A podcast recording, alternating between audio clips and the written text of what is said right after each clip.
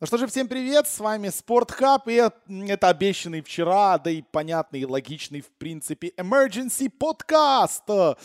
А, второй уже у нас в этом, а, за последний месяц буквально, Emergency Podcast.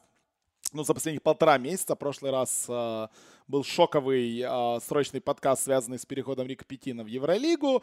Ну, а сегодня э, у нас будет emergency подкаст на другую тему. Виталий Волоча и Александр Прошута будут сегодня обсуждать супер-мега-блокбастер, бомба-имба разрывающийся трейд, который превращает все НБА в черт пойми что, который произошел вчера ночью. Здравствуйте, Александр. Какие ваши впечатления от вчерашнего вечера? Доброе, доброе утро. Впечатления такие, что надо было... это не emergency подкаст. Emergency подкаст был бы, если бы это вчера ночью записали. Как ну, этого я хотел, в принципе. Знаешь, Но... я просто в, как, в какой-то момент, прости, я подумал, что, ты знаешь, вот сейчас, когда Кристопс начал уже заявлять, что я все равно как бы там а, qualifying order возьму и так далее. Я думаю, короче, сейчас, короче, все отменится и вообще не будет о чем разговаривать, но, слава богу, довели все до конца впечатления такие, что я вчера был на тренировке в тот момент, когда, собственно, трейд происходил, и я увидел, что в нашем чате где-то 200 сообщений, думаю, блин, точно кого-то обменяли или какая-то опять политика вмешалась, но, видимо, кого-то обменяли, и, собственно, потом, когда я уже следом начали приходить уведомления из других мессенджеров, э, типа со словами, что там в НБА происходит и так далее. По-моему, кстати, Ерчиков мне написал, да, что там в НБА вообще такое происходит. Я понял, да, кого-то, значит, обменяли, надо посмотреть, что произошло.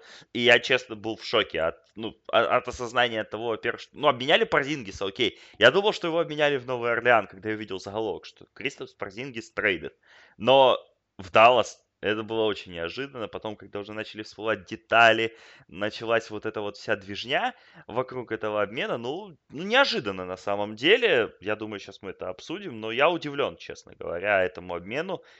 Его таймингу в первую очередь, ну и тому, что вот мы буквально сколько, 48 часов назад обсуждали, что у них самый хороший пакет за Энтони Дэвиса, и сейчас, собственно, ключевую часть этого пакета они уже отдали в Даллас.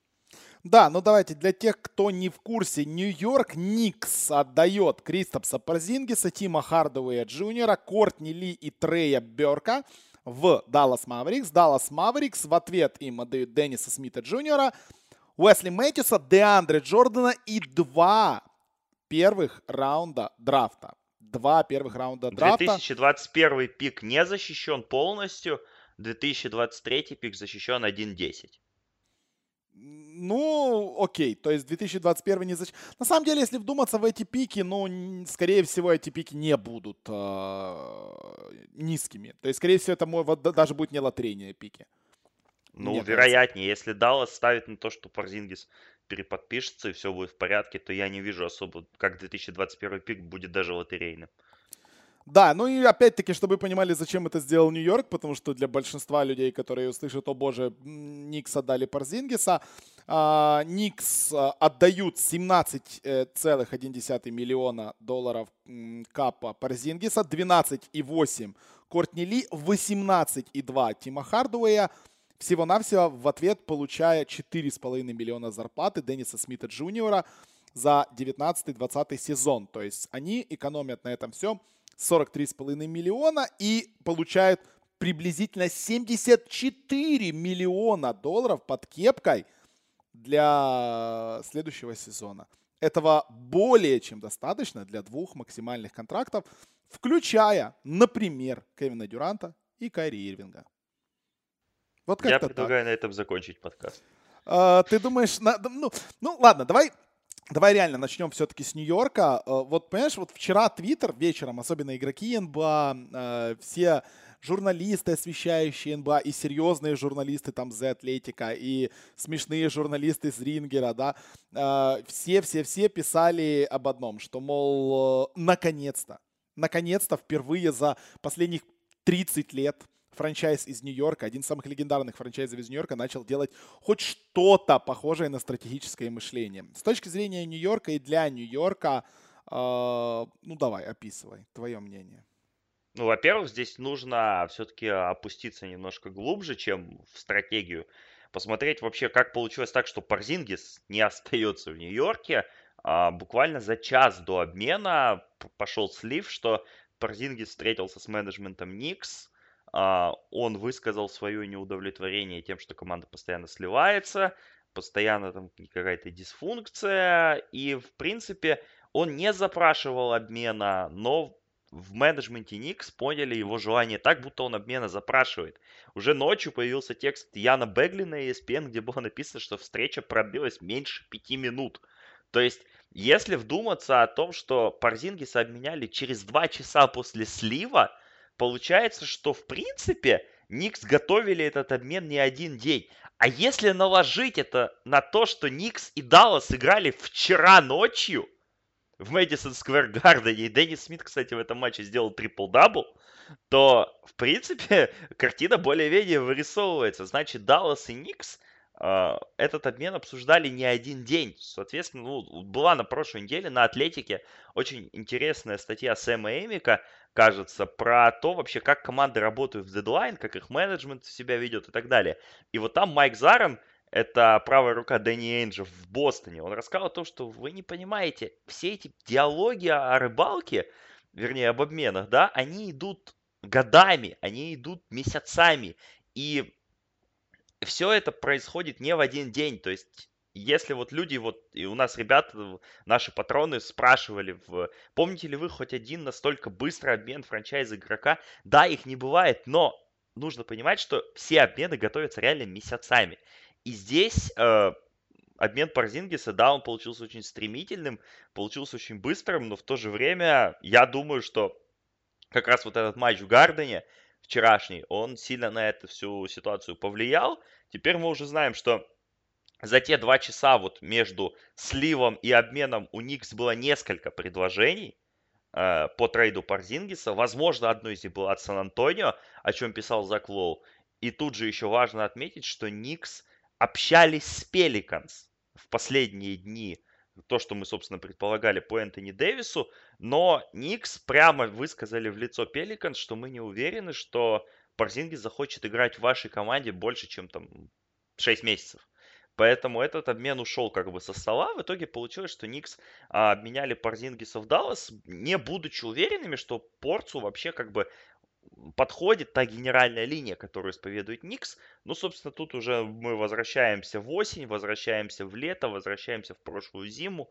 Вот эта вся, вся ситуация с тем, что Фила Джексона уволили, потом пришел новый тренер, потом Порзингис порвал кресты, потом он уехал в Латвию и не встретился с генеральным менеджером. Вот это все недоверие, оно привело к тому, что, в принципе, лагерь Порзингиса, ну, по сути, зафорсировал обмен, хотя сейчас, конечно же, Никс выставляют его плохим парнем, мол, он такой неверующий, не верил в нас, а он был нашим франчайз-игроком. Хотя, по факту, я думаю, что это все-таки улица с двусторонним движением, и и Парзингис виноват в том, что как он себя вел, мне кажется, он себя немножко переоценил в статусе звезды. Ну, а Никс, кажется, не поняли, с кем они имеют дело, и, ну, разгулили, как разгулили. Э, да, ну можно долго, конечно, обвинять там и франчайз, и Парзингиса, но если вспоминать начало этих отношений, да, четвертый пик, много слез, никто не верил и так далее, в итоге действительно Порс превратился в, ну ладно, я не скажу в суперзвезду НБА, потому что, ну, вряд ли это топ-15 игрок лиги, или, или все-таки это топ-15 игрок лиги, по твоему мнению? Ну, сейчас? это в очень большом потенциале. Я думаю, что нет, все-таки, но это топ-30, топ-35 игрок. Вот так бы я его где-то хотел. Да, ну не стоит забывать про самое главное. Кристапс, Кристапсу Порзингису 23 года. 24 будет в следующем году, в следующем сезоне. Это будет 24-летний баскетболист, а, опять-таки, у которого контракт э, таков, что он может подписать qualifying offer, а не переподписываться с Далласом летом, правильно? И да, тогда... конечно. Там где-то порядка 6 или 7 миллионов у него будет qualifying offer, ну, потому что он четвертый пик. И после этого, если он это подпишет, он будет уже неограниченно свободным агентом, может идти куда угодно. Или если Даллас все-таки сейчас... Подожди, подожди, подожди, Саш, подожди, я тебя перебью. По-моему, если, если я не ошибаюсь, что если он подпишет, квалифи... если он следующий сезон будет играть на квалифайинг офере, то у Далласа будут э, права Бёрдена Порзингиса в 2020. Ну да, и, ну, в принципе, Подожди, в каком? В 2020 у, них, у них будет, да, сезон 20 да. качается, да. И он после конца следующего сезона сможет уйти вообще куда угодно, без какой-либо компенсации, без ничего, правильно? Ну, ну вот это, собственно, главный э, риск-фактор, который на себя Даллас сейчас накладывает. Да, уже вчера писали о том, что Дирк Новицкий лично будет убеждать Парзингиса э, подписать долгосрочный контракт сразу. Уже мы видели в Твиттере кучу гифок, а, собственно, с вот этого матча Никс и Далласа, где Парзингис очень мило общался с Лукой Дончичем, с которым они, в принципе, знакомы по Евробаскету 17 в первую очередь, где у них был такой очень знаковый очный матч. И много, собственно, было информации о том, что Парзингис считает Новицкий своим кумиром, но в то же время Парзингис, мы сейчас видим, он пытается как-то вилять. Получится ли у Далласа убедить его подписать полноценный контракт, мы увидим. Но это, вот, вот в этом мне вот этом и есть главная опасность, что Даллас сейчас отдал за него э, два первых раунда. Мы помним, что у Далласа нет первого раунда следующего года потому что у них э, он в обмене Трея Янга заявлен был. Ну, вернее, как, он защищен 1-5, но, но Даллас сейчас очень будет, далеко да. От этого рейнджа, поэтому, собственно, у них, наверное, этого пика тоже не будет. И у Далласа тут же видно, что у них сейчас полностью забита платежка на следующий сезон, потому что если Харрисон Барнс подбирает свою опцию, летом это 25 миллионов долларов, Тим Хардуэй а он подберет. приходит.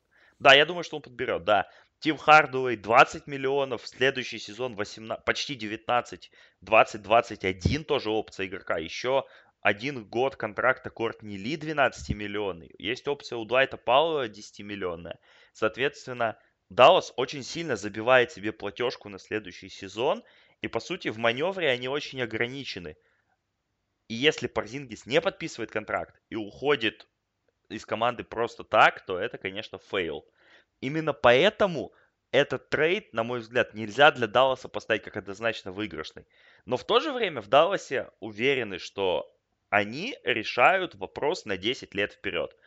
И я думаю, что Далласу можно доверять в этой ситуации. Донни Нельсон очень опытный менеджер, и как раз его, собственно, бэкграунд, его опыт работы в Европе, кто не помнит, Донни Нельсон – был генеральным менеджером сборной Литвы на Олимпиаде 92 года. Его просто попросили это сделать Шарунус Марчелёнис и Арвидас Сабонис. Прости, ты так сказал, было... прости, Сань, ты так сказал, кто не помнит? Да никто не помнит. Ну, нет, ну, может, кто-то знает об этом, знаешь, это очень вообще знаменитая история, ну, вот с этими футболками, да? Да, да, да, да, да, я понял. Да, то есть это очень известная история, в принципе. Ну, да, кто, кто не знает, может быть. Вот, у, у Нельсона очень большой, большие связи в Европе, очень большая такая сеть. И то, что они атаковали Дончича, это очень грамотное решение. И я думаю, что с Порзингисом они найдут рычаги. Но вдруг не найдут, вот здесь опасность. Uh, ты знаешь, вот э, сразу такой вот вопрос. Ты говоришь, что для Далласа нельзя назвать этот uh, трейд прям победным. Если бы, вот представить, да, я не говорю без игроков uh, конкретных, если бы представить, что это было бы наоборот. Что Никс бы вот так рисковали, бра- э, подбирая игрока, который может уйти после сезона. Твое мнение бы поменялось по поводу драфта? Ну, по поводу трейда, прости. То есть, я Но если виду... бы этим игроком был Энтони Дэвис, то не знаю. А так, а кого они могут наоборот? Не-не-не, я к тому, что вот ты говоришь, что э, Кристопс и так далее, что он может уйти без ничего и оставить Даллас просто в жопе и так далее. Какая вероятность? Ну, я к тому и сказал, что Даллас — это команда, которой, франчайз, которому можно доверять. То есть э, вот у меня просто такое впечатление, что если бы вот такой мув сделали Никс, на них бы сразу бы вся лига забила и сказала, так, короче, эти сто процентов все просрут. А вот почему-то Кьюбану и Далласу я вот на сто процентов верю, что Кристопс подпишется на 3 или даже на 4 плюс 1, как он может сделать. И реально на следующих 5 лет команда Dallas Mavericks это будет команда, которая сможет, ну, ну забей, ну, ну просто забей. У них как бы двум главным игрокам на двоих 40 лет не будет. Все, пошел топтать все подряд, и реально у них 10 лет впереди. Так что я лично верю в Кьюбана, верю в Даллас. И, и как ты правильно вчера уже в чатике написал, что да и я, когда первое, первое, первое мое впечатление, когда я это увидел, думаю, боже, так это же просто команда мечты Александра Прошуты просто вырисовывается. Прям сборная Европы понемножечку там где-то в Далласе вырисуется. И, и за этот франчайз будет приятно болеть. Так это или не так? Ну, по поводу того, почему доверяешь Никса, не доверяешь Далласу, ты все сказал. По поводу 50 40 лет, ну ты немножко загнул, потому что Дончичу будет 20 уже скоро. Ну ладно, 44, окей. Ну 50 им не будет на двоих еще в ближайшие три года. То есть это, это, это большой фактор на самом деле. Но почему доверяешь Далласу? Потому что там есть Дончич, понимаешь? Мы это обсуждали сколько, месяц назад. Да, Дончич ускоряет все процессы, которые есть вот в этой всей среде. Мы уже видим, что Дончич это потенциальный суперстар.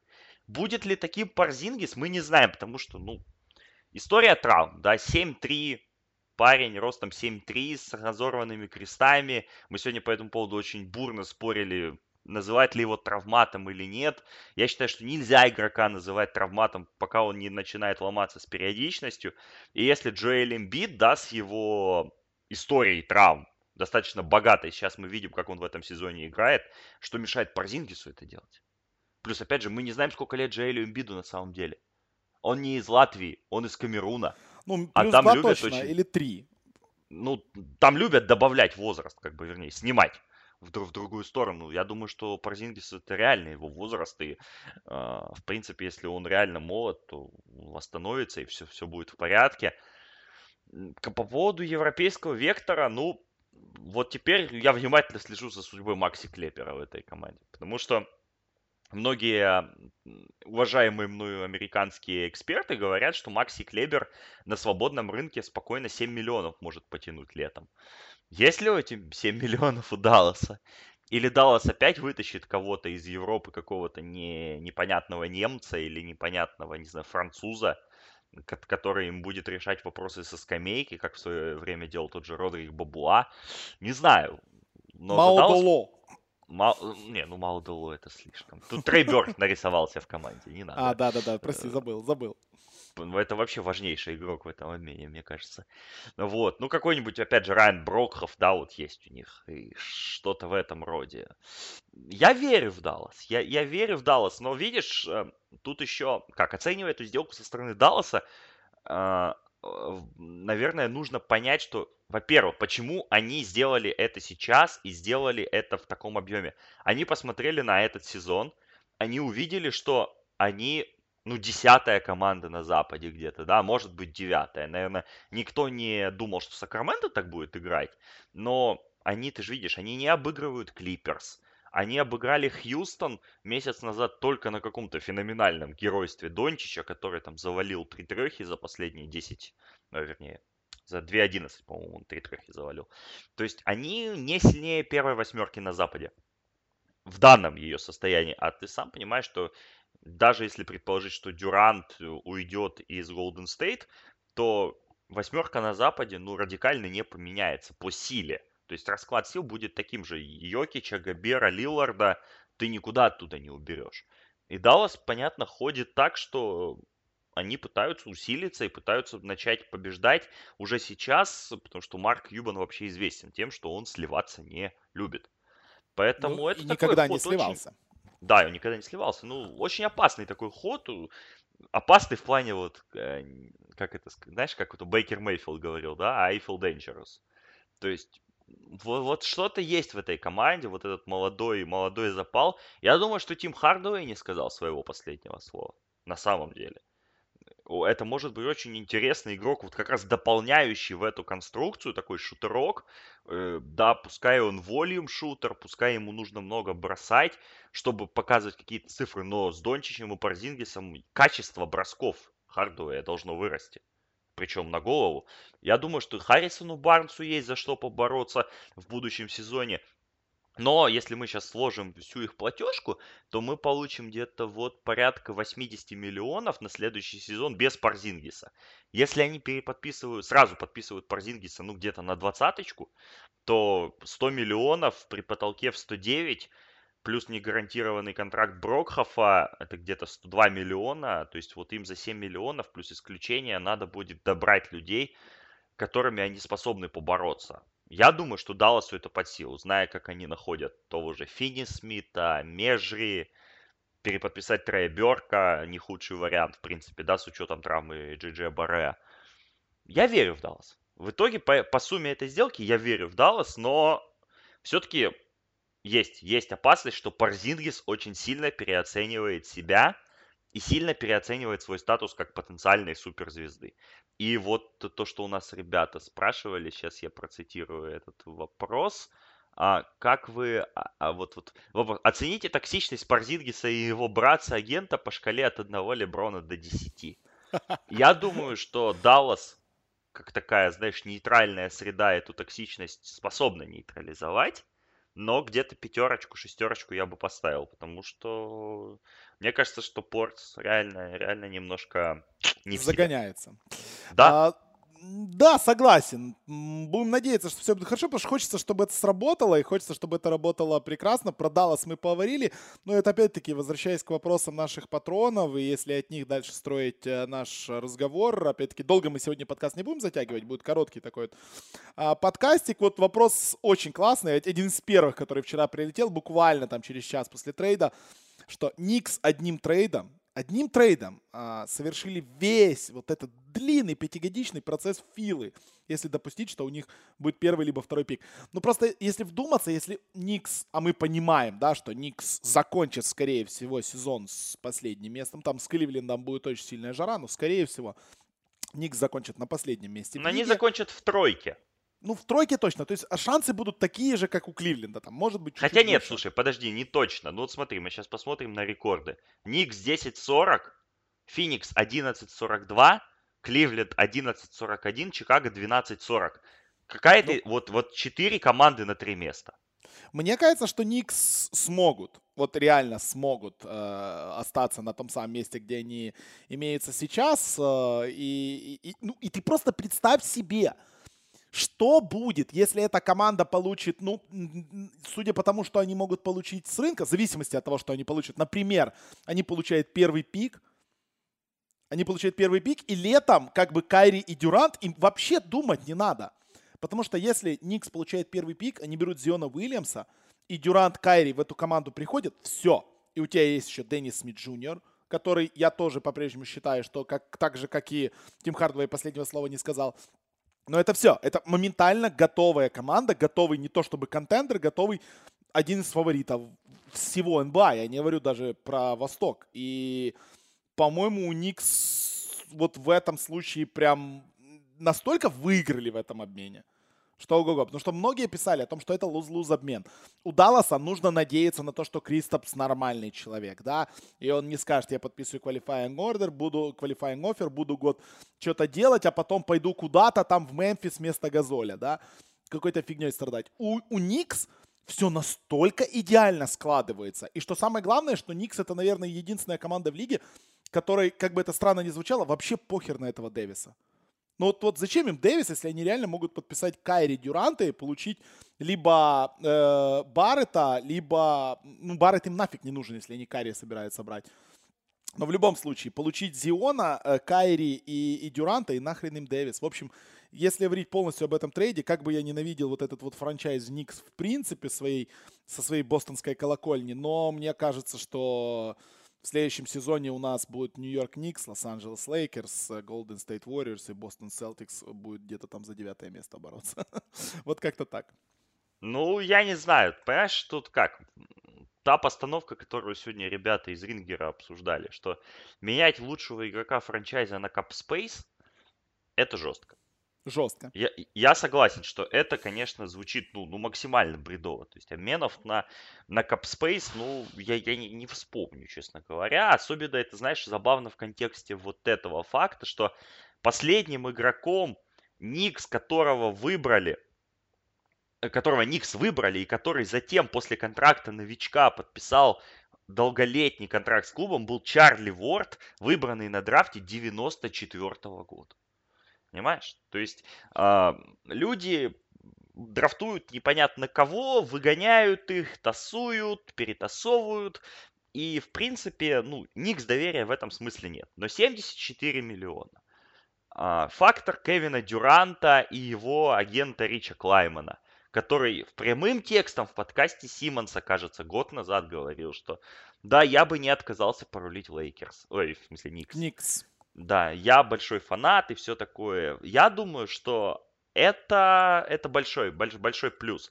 То есть KD, Кайри И, и первый раунд, ну, любой, любой игрок, слушай, с того драфта, ну, опять же, первый пик, ну, если первый пик, понятно, Зион, если это будет второй, третий пик, его же можно дальше разменять.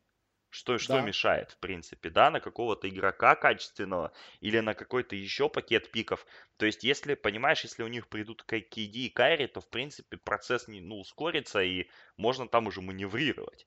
Но если, тут же вопрос в чем, придут ли они?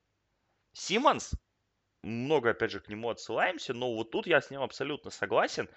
Он говорил полгода назад, кажется, или месяца три назад, что если в дедлайн Никс начнут активно расчищаться, то это будет красный флаг того, что а, у них есть какая-то договоренность. Явная, неявная, какая-то. Соответственно, мы сейчас видим, да, что Никс за один день буквально 43 миллиона себе нарулили свободного места. Если они отчислят Алонзо Трира, то это еще плюс 3,5 миллиона. У них максимально есть пространство для двух игроков, причем один из этих игроков с 10 плюс годами опыта, ну, Сымы Кевин Дюрант. Если они этот план реализуют, то да, процесс Филадельфии тут покажется всем детским лепетом, как бы на самом деле, потому что за полгода так катапультироваться, это, это, это реально крутая будет история. Но, опять же, Никс нет доверия, я вот сейчас просматриваю список свободных агентов на следующее лето, на грядущее, да, то есть понятно, что, например, Кемба Вокер – для меня, ну, не совсем, не намного хуже, чем Кайри Ирвинг. Ну, объективно. Не такое большое имя, да, но игрок классный. Игрок, который с Дюрантом, ну, мы знаем, что Дюрант сочетается, в принципе, с любой звездой в лиге. И если предпо- оттанцевать вообще от Дюранта, то Кемба Вокер, Клей Томпсон – это все неплохие варианты на самом деле, да, если так брать.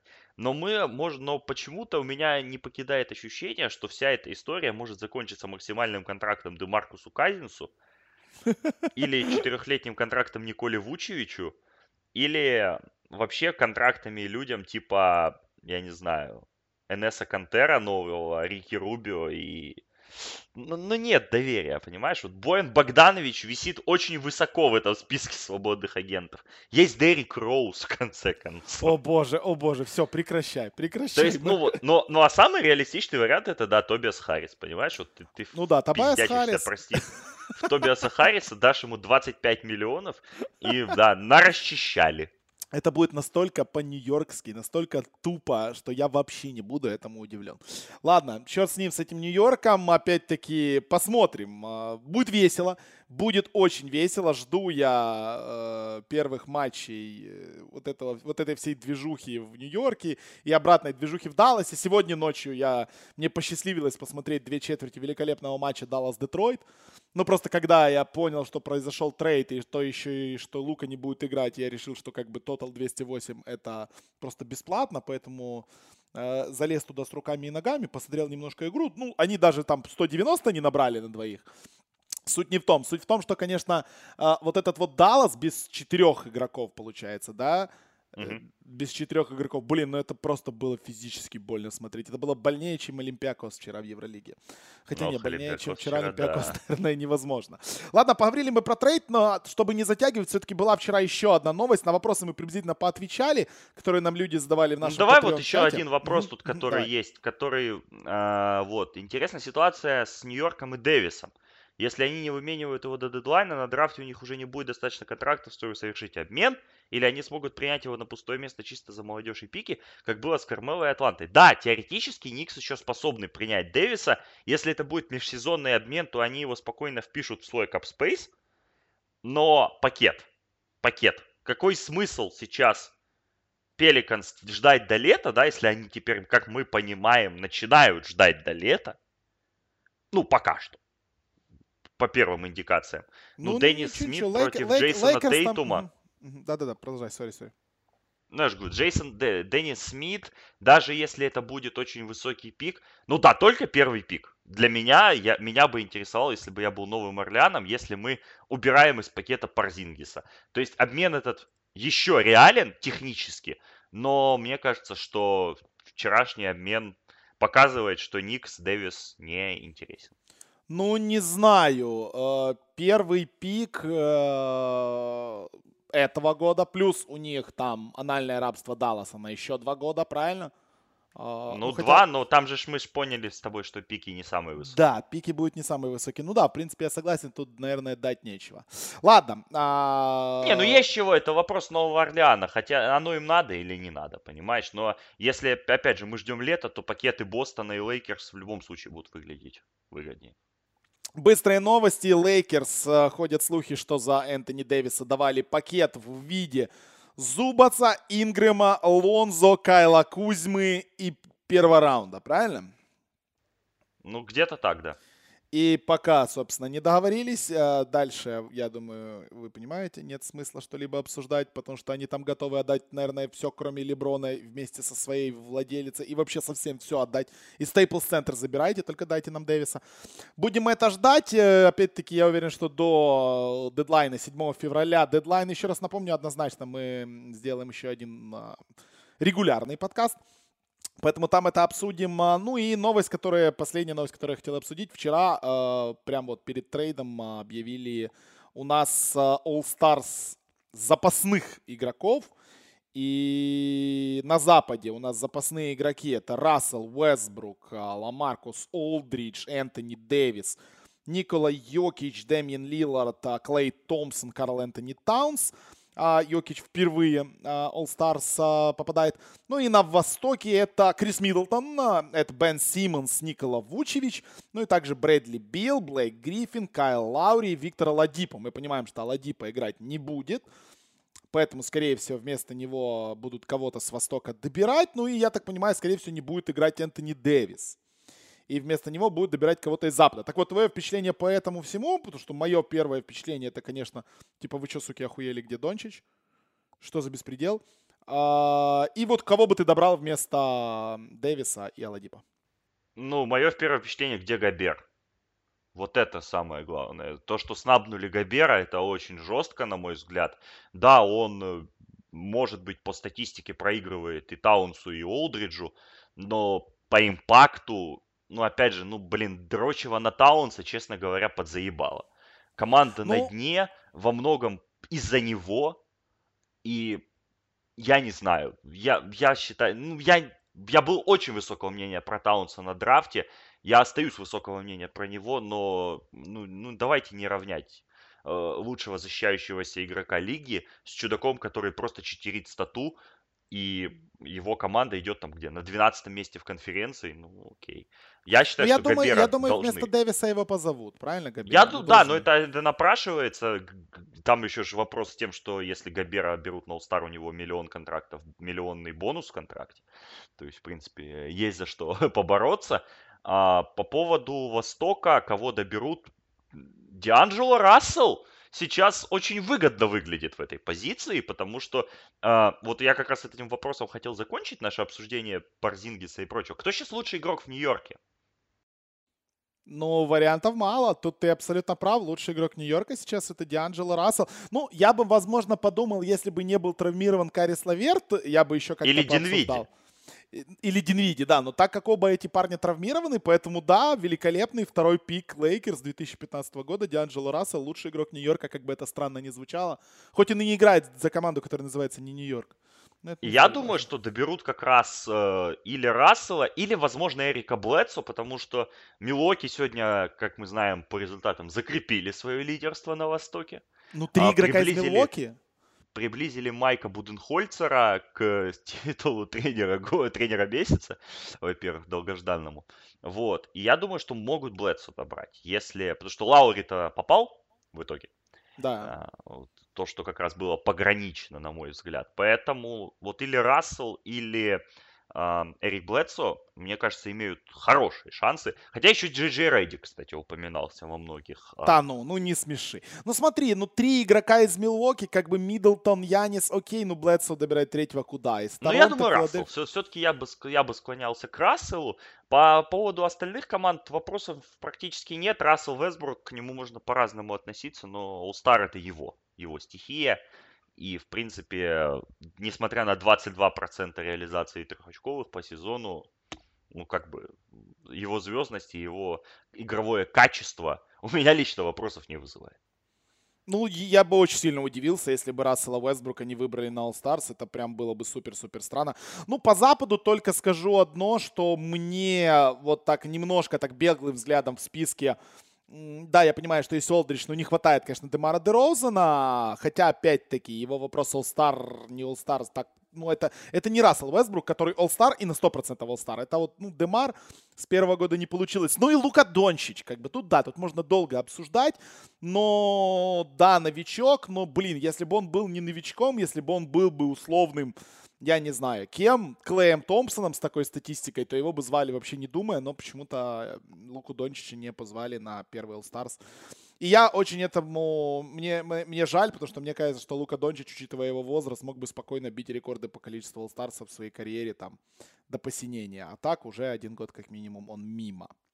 Недоволен я. Ну вот почему? Ну чем Лука Дончич хуже за Клея Томпсона? Вот какой к черту Клей Томпсон? Зачем? Ну ладно, Клей Томпсон Э, если взять одного игрока из Golden State, это было бы слишком-слишком мало. И так, э, трех игроков, точнее, из Golden State.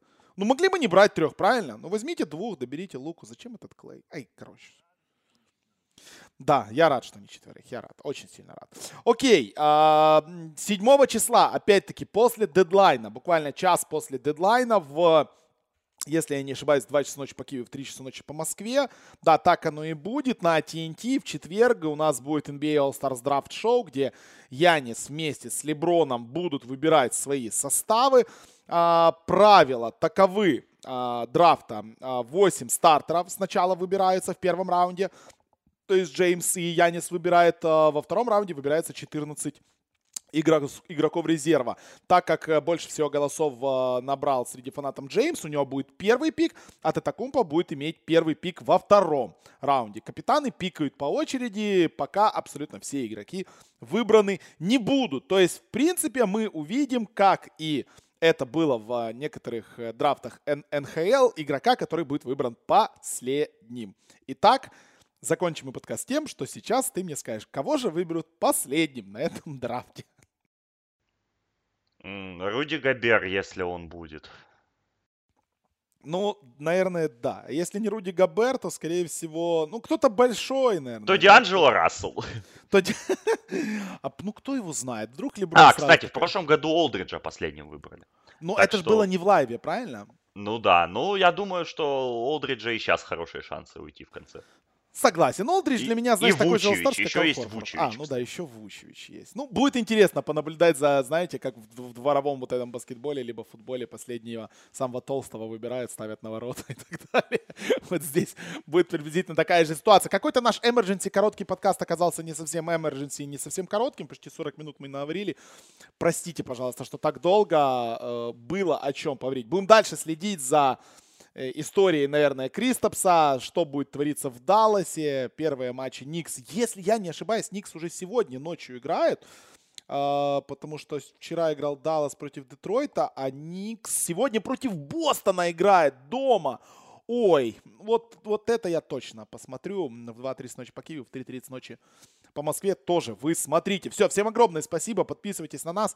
Снизу описание на Patreon есть, поддерживайте нас. У нас уже около 20, даже больше 20 патронов. 25. Спасибо, что 25 патронов. Спасибо, что поддерживаете нас. Мы все ближе и ближе к заданным, поставленным себе целям, то есть к покупке качественного микрофона для э, Алексея Борисовского, для Дмитрия Липского, потому что у нас у Саши, Саши более-менее микрофоны, а у этих двух ужасные. Ну и к покупке оборудования для записи нашим э, друзьям из ближнего зарубежья, скажем так, да, которые будут, я думаю, нам помогать. Поэтому поддерживайте нас, мы вам будем только благодарны. И смотрите NBA. Э, а, и ждите, кстати, появится завтра. Я думаю, завтра мы выложим, да? Думаю, завтра, в субботу мы выложим подкаст про Супербол, наши превью Супербола, который мы планируем сегодня записать. И запишем, если все будет хорошо. Вот так. Все. Александр Пашутов, Виталий Волочай. До скорых встреч. Пока-пока. Всем спасибо, пока.